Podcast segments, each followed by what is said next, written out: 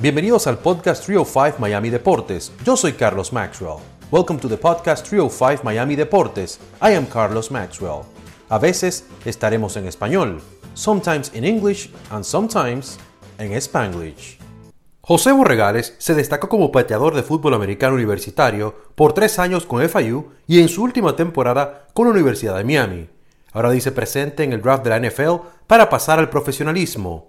El exfutbolista y nuestro colega de la cadena Telemundo, Carlos Hermosillo, conversó con José y aquí está la entrevista. Le agradecemos el apoyo a nuestro tocayo. Hola, ¿qué tal amigos? Estoy aquí en el campo más emblemático en la Universidad de Miami, en el Green Tree Practice Field. La verdad, con mi querido amigo José Borregales. Y que me ha invitado pues, para ver si la pelota redonda es igual que el que es óvalo. ¿Es un óvalo o qué Un es? óvalo, ¿Un sí. óvalo? ¿Será que es Casi. igual, mi querido? Me da mucho gusto tenerte aquí Igual. y es un placer para mí estar en- primero en este campo, en la universidad y contigo.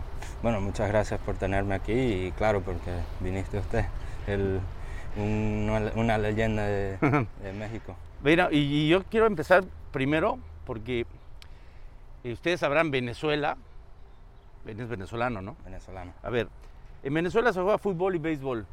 ¿Por qué americano? Bueno, cuando me vine a los Estados Unidos, fuimos a un, un parque, mi mamá, yo y, y mi hermano chiquito. Y vimos unos chamos ahí en, en la cancha jugando con, con unos cascos. Y yo mirando a ver que se veía fino y yo, y yo, yo quería probarlo. Y mi mamá me, me escribió y, y así fue como empecé. Porque yo venía en el coche pensando, imaginándome que estás en, en el último cuarto del partido más importante de... de- Un de- Super de- Bowl. sí. Y, y van empatados y, es, y el- tu gol de campo define. ¿Qué, qué tanto pasa por...? Bueno, como, como un atleta siempre estás nervioso, estás pensando, oh, tengo que meter esto, pero solamente te enfocas en, en tu técnica y te hablas a ti mismo antes de salir al campo y, y eso es lo que yo hago. Cuando yo estoy en el campo yo me hablo a mí mismo para no mirar a las personas o... ¿Tú visualizas Sí, las jugadas? antes de entrar. Visualizo la pelota entrando para adentro. Tú iniciaste en la Universidad Internacional de Florida, ¿no? Sí, FIU. ¿Cuánto, cuánto tiempo jugaste ahí? Jugué ahí tres años, pero estuve cuatro años.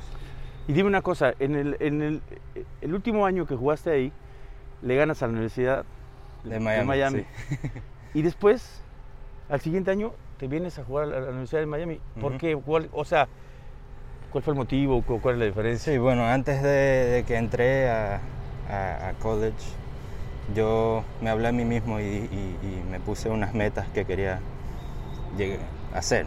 Bueno, y ese último año que jugué allá en, en- en FIU, lo hice y bueno, yo siempre he soñado a jugar aquí en Miami, en UM, y entonces decidí transferirme y UM fue el que me agarró y aquí Oye, el año que tuve. Tú estás como yo, que yo, yo desde chavo le iba a Cruz Azul. Mm. Pero pasé por, primero por otros equipos Mm. y cuando llegué a Cruz Azul, como tú llegaste aquí, llegué- me sentí como llegué a mi casa. Sí, ¿Así? así, así me sentí yo también. saben la importancia de lo que está diciendo y ojalá lo entiendan perfectamente porque es metas, hablo de metas, habla de sueños y cuando uno se propone metas y sueña y es disciplinado, logra lo que ha hecho José hasta el día de hoy. Por lo que yo he sabido es que ahora viene tu hermano también para acá, ¿no? Ya está aquí. Ya está aquí. Y tu hermano también, También patea. Uno de los mejores de la nación. ¿en serio? Saliendo de, de high school. ¿Cuántos años tiene? Tiene 18. O sea que si, si tú te vas, él ya tiene... ¿Cuál es tu patada más larga que has dado? la más larga en práctica es 70 yardas. ¿Y en un partido? Un partido 57 el año pasado. Yo también he dado mi patada más larga, ¿sabes a quién? A mi compañero Miguel Burbis. ¿Cuántos años tienes, José? 23. 23 años. 23 años. ¿Sabes lo que te queda por delante? Uf, ojalá, ojalá vida. muchos años. No, te ves muy bien. La verdad que yo leí de ti, me parece que a veces, porque venimos de países latinos, Sí. pensamos que no podemos participar en, en- en- en- este tipo de cosas, en el fútbol Sí. americano, ¿no? Que es lo que, que tú crees que una gente que quiere dedicarse a eso tiene que hacer? Bueno, al principio hay que dedicarse a una rutina, a siempre ir a las prácticas, eh, nunca parar de, de, de, practicar la técnica, siempre mejorar cada día. Y, y de lo, después de los, del tiempo, ¿sabes? Te, te pones mucho? mejor y... ¿Ves muchos videos? Sí, muchos videos. En, yo siempre miro a los videos de, de, los pateadores de la NFL o antes de college cuando yo estaba en high school para ver las técnicas que ellos usaban para, para ser tan consistentes. Todo es, es maravilloso, ¿no? Porque uno, que la gente ve cómo llega, vas al draft, es, todo ha sido muy bueno, pero para llegar a esto, ¿qué más? O sea, no nada más has vivido cosas buenas, ¿no? No, no. Yo mi, mi, primer año en, en, college yo no jugué. Yo estuve en, en, en la banca. ¿Y llegó un momento en que te quisiste decir? Des, yo tenía, había un tiempo que yo quería parar de jugar porque no, no sabía si yo tenía el, sabes, lo, lo que sé. Mm. No sé, había un, cambié de mente y, y el próximo año empecé a practicar más, a dedicarme a mi técnica y ahí fue cuando empecé, fue mi primer año jugando y, y, después seguí de ahí y aquí estoy ahora. Es una parte que yo viví y que para poder lograr lo que uno quiere, pues no nada más pasas por, por buenos motivos, pero en algún momento tuviste una sanción, una suspensión o algo. Sí, bueno, mi primer año habían algunos problemas en el equipo. Sufrí una lesión en mi rodilla que estuve fuera por tres meses y bueno, de ahí fue cuando yo pensé que no sabía si tenía lo que lo que necesitaba para poder jugar. Y bueno, después de ese año cambié la mente y empecé a practicar más y, y me dediqué a la técnica que se necesite para poder meter goles de campo de, de cualquier distancia. Pero así fue como, como, me fue. ¿Esto ha sido siempre una ilusión para ti?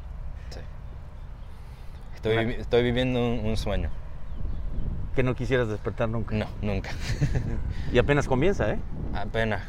A nosotros nos critican mucho que por si nos dan una patada, que si nos dejamos caer, que si lo, lo que quieras. Uh -huh. Y a mí, particularmente como delantero, es que todos hacían el trabajo para que yo la definiera. Entonces como que yo siempre pues, salía y era el, la figura. Claro. Entonces pues, mis compañeros se quejaban, ¿no? Y decían, oye, pero ¿y nosotros? Nosotros hicimos toda esa labor.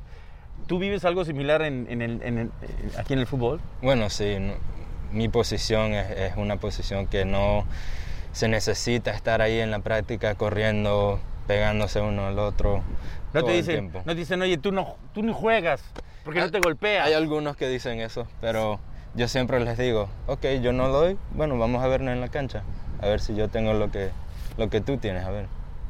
Eso siempre es lo que yo digo. Cuando tienes que definir un partido, entonces ahí sí vienen y te abrazan, ahí, ¿no? ahí me abrazan, me levantan, ah, eres el mejor. Pero antes... Antes no, antes, ah, ¿Tú yo quiero una... tener tu, tu, posición. No te, no te cuestionan porque tú, tú, te vas a un rincón y ahí estás en, pateando, calentando en lo que se presenta algo.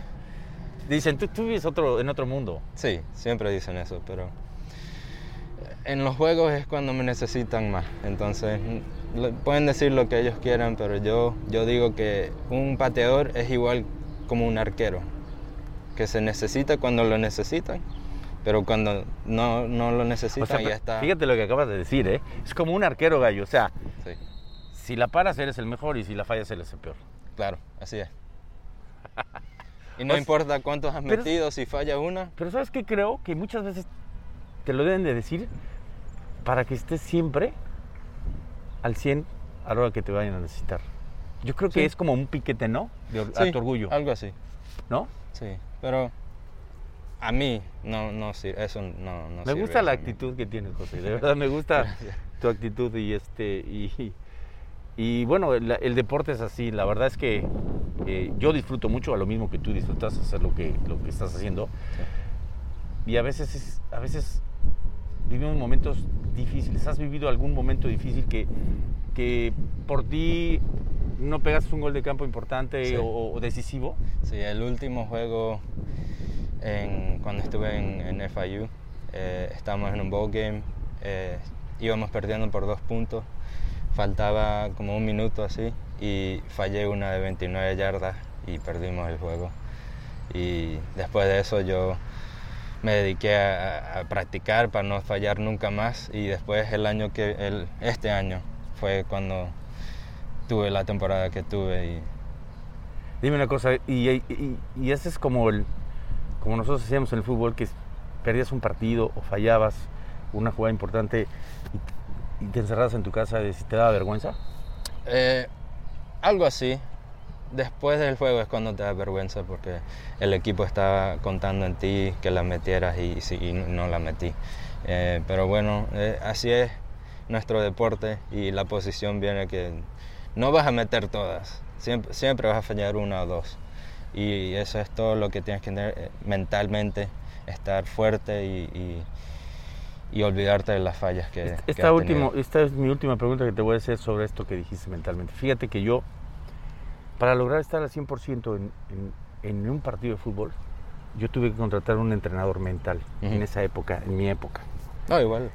¿Por qué? Porque nuestra mente está volando, ¿no? Tú entras a la cancha y dices, híjole, ¿dónde estará mi esposa y mis hijos? Entonces ya te fuiste del partido.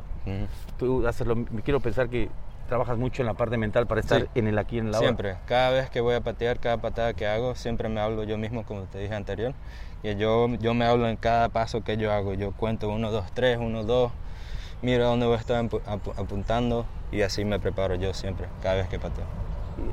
Y, esta, perdón, ¿tienes algún ritual para entrar a la cancha?